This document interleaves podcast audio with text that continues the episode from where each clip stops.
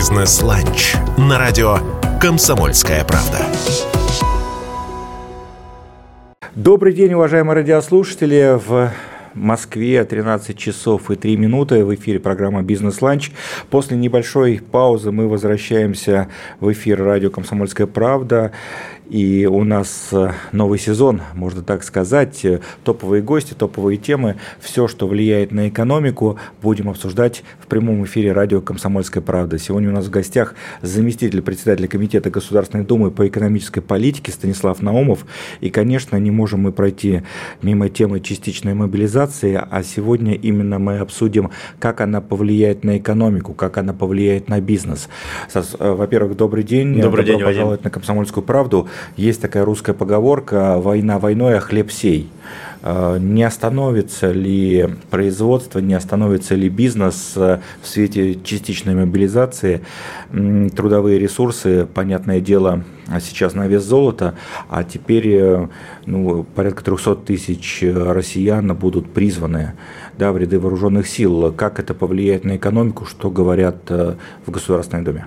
К нам понедельник пришли десятки предпринимателей э, и пришли юристы, которые а, в течение последних э, нескольких дней непосредственно на земле изучали ситуацию.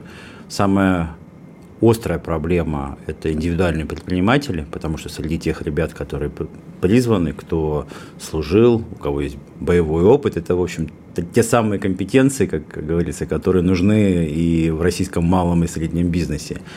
И мы понимаем, что нужно срочно, оперативно а, внести изменения сразу в три закона. Закон о статусе военнослужащего, Гражданский кодекс и в закон о предпринимательской деятельности. Мы должны позволить нашим гражданам, которые сейчас будут отдавать свой долг родине, государству, точно так же сохранить свой статус предпринимателей, поэтому мы подготовили поправки. Возможно, что будут дополнительные заседания комитетов Государственной Думы в ближайшие дни, для того, чтобы не приходилось закрывать бизнес, не приходилось останавливать э, все живые абсолютно процессы. Ну да, потому что быстро закрыть ИП это невозможно. Ну и не нужно. То есть мы пришли к выводу о том, что нужно с учетом особенностей ситуации а научиться делать такие правильные исключения из любых жестких ограничений, которые действовали раньше, да, и поэтому пусть ребята служат, дай бог, чтобы все вернулись живыми, здоровыми, невредимыми, а бизнес пусть продолжает, насколько это возможно, сохраняться. Ну, может быть, кто-то приостановит свою деятельность, но не надо ее закрывать. Вот ключевая задача, которую мы сейчас вместе с депутатами от других э, комитетов и фракций должны оперативно решить. Это означает, что военнослужащий призванный по указу о мобилизации, может э, сохранить статус индивидуального предпринимателя. Это означает, что реестр э, может принимать записи, связанные с теми доверенностями, которые человек дал, уходя на службу. Ну да, то получается просто какая-то несправедливость, да, вроде Ну бы. и когда ребята вернутся, конечно, максимум поддержки для того, чтобы все было, как вот правильно Вадим сказал, справедливо, да, для того, чтобы они вернулись в экономический строй и заняли свое место на тех рынках, на которых они сейчас э, были достаточно успешными. А если говорить про такие наиболее активно цитируемые сектора экономики, то, конечно, притчей во языцах стала IT-индустрия, да, информационные технологии, и до 40% айтишников, э, которые очень нужны российской экономике, да, и с которыми и так у нас есть проблема, да, очевидным образом, до 40% айтишников профильного образования не имеют, они формально не подпадают под эту бронь, о которой говорят. Ну и, повторюсь, значение их для экономики очень велико. А, еще один э, момент, на который обратили внимание внимание, у нас коллеги в ассоциации менеджеров, э, большая компания, э, важная для того, чтобы мы жили нормально, эм, но у нее внутри есть айтишники, которые тоже под эту бронь не попадают, потому что компания занимается другим бизнесом, она не аккредитована в Минцифре, да, как разработчик ПО, но тем не менее для того, чтобы э, вся система работала, айтишники нужны. Вот как с этим быть? Ну, во-первых, очень важно точные термины использовать. Речь идет либо о броне, либо об отсрочке, да, либо о том и о другом.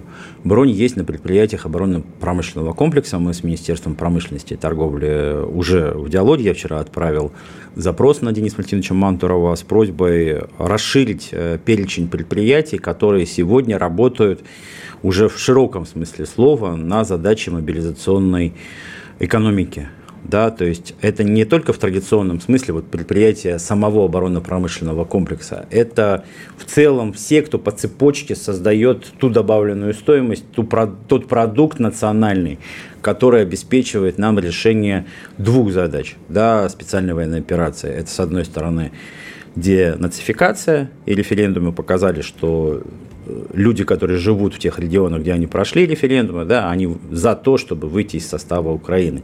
Но, с другой стороны, есть и задача, которая ну, скажем так, сейчас пока связана с демилитаризацией, для того, чтобы она была успешно решена, у нас все должно быть в тылу организовано таким образом, чтобы наши э, солдаты, офицеры, все, кто там находится, да, чувствовали, чувствовали тоже э, опору, чувствовали защиту. Поэтому это в годы Великой Отечественной войны было понятно э, с, в рамках тех технологий, в рамках нынешних технологий. Вот эти пресловутые айтишники, они востребованы не меньше, чем специалисты по материалам, по вооружению, военной технике, потому что сегодня наша промышленность – это цифровая промышленность.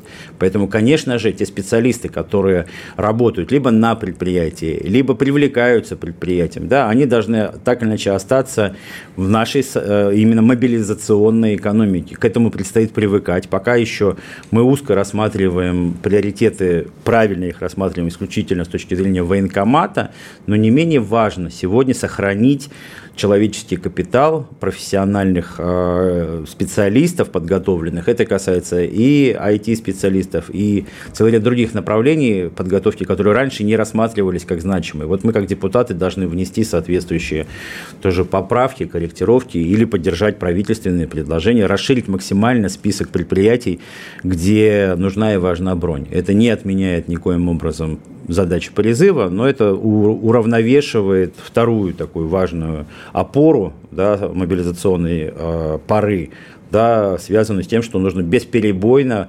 поставлять как вооружение и военную технику, так и все, что нужно сегодня нашим солдатам, нашим офицерам. Ну, вот уже упомянули вы тему военкоматов. Есть, что называется, перегибы на местах. Мы э, читаем об этом в прессе, читаем в телеграм-каналах. Эм, дело касается неравномерного призыва Э, сотрудников разных предприятий. На одно предприятие э, там прислали 60 повесток, на другое ни одного. Да? И опять-таки, где здесь некая равномерность, где здесь справедливость, и, э, конечно, возникает серьезный риск приостановки просто деятельности всего предприятия. Вы знаете, у нас же есть хороший, как это ни странно звучит, опыт э, преодоления коронавируса в 2020, 2021 и даже там отчасти 2022 годах.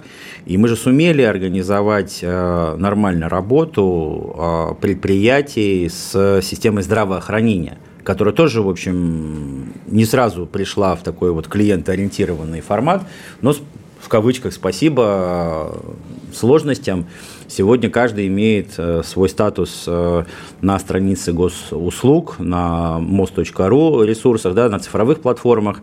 И я считаю, что нужно просто создать на личном, в личном кабинете каждого гражданина его мобилизационный статус.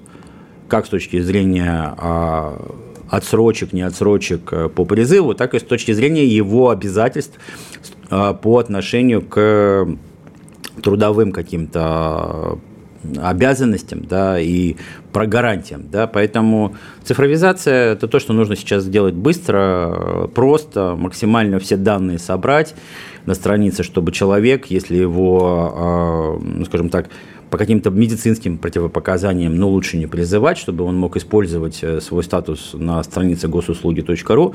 Ну и, конечно, сами предприятия тоже а, должны немножко перестроить свою работу. Опять же, напоминаю, что мобилизация – это мобилизация экономики, и собственники предприятий, генеральные директора могут, на мой взгляд, в инициативном порядке дать данные о своих работниках, в первую очередь главе региона. Решение, кстати, принимает не военкомат, за призыв отвечать глава региона. И я вас уверяю, наши губернаторы вполне адекватно реагируют на все, как вы говорите, перегибы, перекосы на местах. Ну и мы, как депутаты, я сделал специальный бланк телеграммы.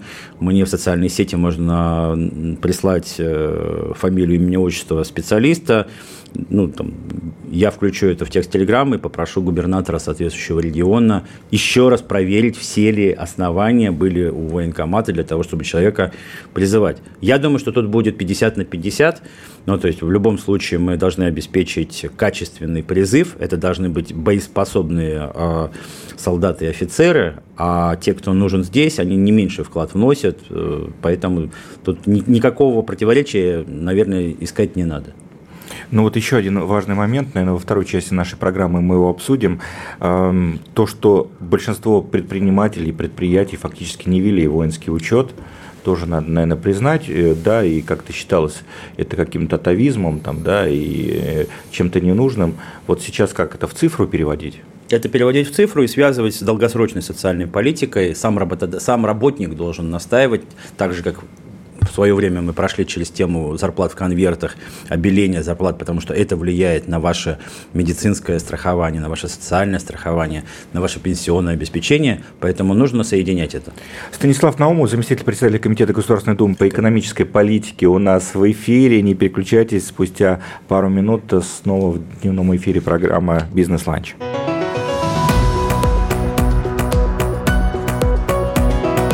«Бизнес-ланч» на радио «Комсомольская правда». После небольшой паузы снова в эфире радио «Комсомольская правда» программа «Бизнес-ланч», программа про российскую экономику, про а, то, как она развивается э, вопреки всему. Меня зовут Вадим Ковалев, а в гостях у нас Станислав Наумов, заместитель председателя Комитета Государственной Думы по экономической политике. И мы вместе говорим про бизнес в условиях частичной мобилизации, какие есть вызовы, какие есть решения. А, если продолжать эту тему, то невозможно не сказать, сказать про то, что ряд предпринимателей работает по госконтрактам. И мобилизация значительной части сотрудников таких предприятий или руководителя, например, э, ну, неименуемо повлекут за собой э, возможность срыва сроков поставки, оказания услуг. Вот с этим что-то планируется сделать? Тут однозначная позиция всех депутатов, всех законодателей. Это своего рода дерегулирование, либерализация этих процессов. Во-первых, не только госзаказ, но и муниципальный заказ. Очень много предпринимателей обеспечивают задачи текущего развития городов, районов. И здесь нужно просто не придираться, никаких не должно быть ни черных списков, ни штрафов, ни еще каких-то пугалок, которые когда-то в рамках борьбы с коррупцией были, ну, наверное, там оправданы, но сейчас мы понимаем, что да, а, все должно идти, как говорится, все для фронта, все для победы, да, это правильная формулировка, и я думаю, что ну, никаких а, жульнических историй сегодня с госзакупками никто себе позволить не может. Вот, пожалуй, та, та, та сфера, где нужно, с одной стороны, а, добиться максимального соблюдения вопросов поставок, качества, заказов, да, но с другой стороны это еще и такая нравственная какая-то история, да, поэтому никаких не может быть придирок, никаких санкций. То же самое, кстати, касается и кредитов, которые брал предприниматель, индивидуальный предприниматель, малое и среднее предприятие, субсидии, которые он получал в рамках той же самой а, борьбы с коронавирусом, на сохранение рабочих мест, на выплату заработной платы, еще на целый ряд а, социально чувствительных а, задач бизнеса. Все должно быть э, в режиме таких своего рода каникул, да, то есть э, поставили на паузу, работает. Главное, чтобы предприятие работало. Главное, чтобы бизнес продолжал приносить в том числе доход и тем людям, которые с ним как-то взаимосвязаны. Поэтому максимальная свобода, максимальная либерализация. Да, тем более, что э, в первые дни ряд ваших коллег такие сделали, на мой взгляд, неосмотрительные комментарии в средствах массовой информации о том, что ипотечные платежи нужно будет продолжать регулярно вносить, несмотря ни на что. И, конечно, людей многих это шокировало. Ну, слушай, ты меняешь свой образ жизни очевидным образом, да, выполняешь воинский долг, служишь Родине, да, а при этом ты должен где-то будешь там найти интернет, э, да, на новых территориях, как сейчас их принято называть, и внести там платеж, непонятно из каких средств? Ну, во-первых, вчера мы закон э, в первом чтении законопроект приняли, я один из его, я один из его соавторов, он касается и ипотечных кредитов, и автокредитов, и потребительских кредитов, и любых других кредитов. Да, которые... это, это вот очень важно, это э, что предусматривается этим законом? Это предусматривает то, что с момента получения повестки, подписания угу. контракта, а банк э, просто приостанавливает начисление процентов как по основному объему, так и по процентам до момента, пока человек не демобилизуется. Но этого мало. Вот когда я говорю, что мы выходные с ребятами с бизнесом работали, кто-то брал кредит не на себя, а на человека, с которым он живет. Там, и не обязательно даже это был официальный брак, например, гражданский брак. Нужно индивидуально просто с каждым человеком, с каждой семьей, с каждой парой раз уж мы так да, работать. И если у супруги военнослужащего есть какие-то затруднения, то мы, конечно же, будем распространять э, режим каникул и на нее, потому что мы должны создать в тылу такой щит, такой же щит, как мы это делаем вот на передовой. Да? Поэтому это касается не только самого а, военнослужащего. И, кстати, не только, наверное, нужно это распространить на тех, кто сейчас по этому указу работает. В принципе, все, кто участвует сегодня в специальной военной операции, должны получить максимальный социальный пакет. Не надо на этом экономить. Деньги в бюджете для этого должны быть выделены ну вот буквально через запятую, то есть не один и два, да, а один – на оборону, второе на социальную защиту всех, кто работает на оборону. Еще один важный момент, э, который я увидел, э, читая информацию о деятельности вашей фракции, фракции ЛДПР в Государственной Думе, есть предложение, как я понял, амнистии для осужденных по нетяжелым экономическим статьям. Но это не просто предложение, типа вот, а нельзя ли? Это наша инициатива, которую мы сегодня озвучиваем вместе с Ярославом Ниловым а, и другими коллегами. Ну, надо как-то вот в себя-то приходить по всем направлениям а, кругозора да, жизненного. И мы же прекрасно понимаем, что среди тех, кто был осужден, осужден, да, а есть люди, которые сейчас больше гораздо пользы. Ну, то есть все, они уже находятся на исправлении. Мы не обсуждаем там приговоры, причины этих приговоров. Мы это приняли, да? Но люди могут быть более полезны, чем на лесопилке, чем, я не знаю, там варежки вязать там, да, или еще что-то делать, да? Поэтому надо делать... Да, человек, который там э, с э, мозгами, ему одному месяца там на всю жизнь. Абсолютно, да, и надо дать возможность искупить. А, мы, еще раз говорю, я их не, мы их не идеализируем. Мы не говорим о том, что это невинно пострадавшие. У них были адвокаты, ну вот как получилось, так получилось, да? Пусть возвращаются, пусть выходят. Пусть это Владимир Вольфович Жириновский это еще предлагал президенту а, в прошлом году, Владимиру Владимировичу Путину, да, чтобы не ужесточать а, форму наказания, а заменять ее ну, разного рода такими, опять же, исправительными. Не связанными с лишением Не связанными с лишением свободы. Ну, достаточно странно. Вот когда начались все эти санкции против России, мы говорим, насколько внешнее давление большое, настолько по законам социальной социальной или там, экономической физики нужно внутреннее давление, чтобы снижалось, чтобы вот этот баланс. То же самое можно сказать и здесь. Если сейчас мы понимаем, что в центре любых действий государства человек, там тоже люди находятся, это наши граждане, поэтому давайте им дадим возможность сказать, как они готовы принять участие в мобилизации, готовы пойти на предприятие оборонно-промышленного комплекса, если они востребованы будут. Пусть идут туда, готовы создавать те самые, удерживать цепочки бизнеса, пусть работают. Ответственность, если они совершат повторно нарушение по той же статье, по которой были осуждены, конечно же, будет удвоена. Но я уверен в том, что ну, это не, не, не вопрос сегодняшнего дня. Амнистия, ее Дума может принять, мы такое постановление будем предлагать э, а принять. А сколько таких людей примерно в России?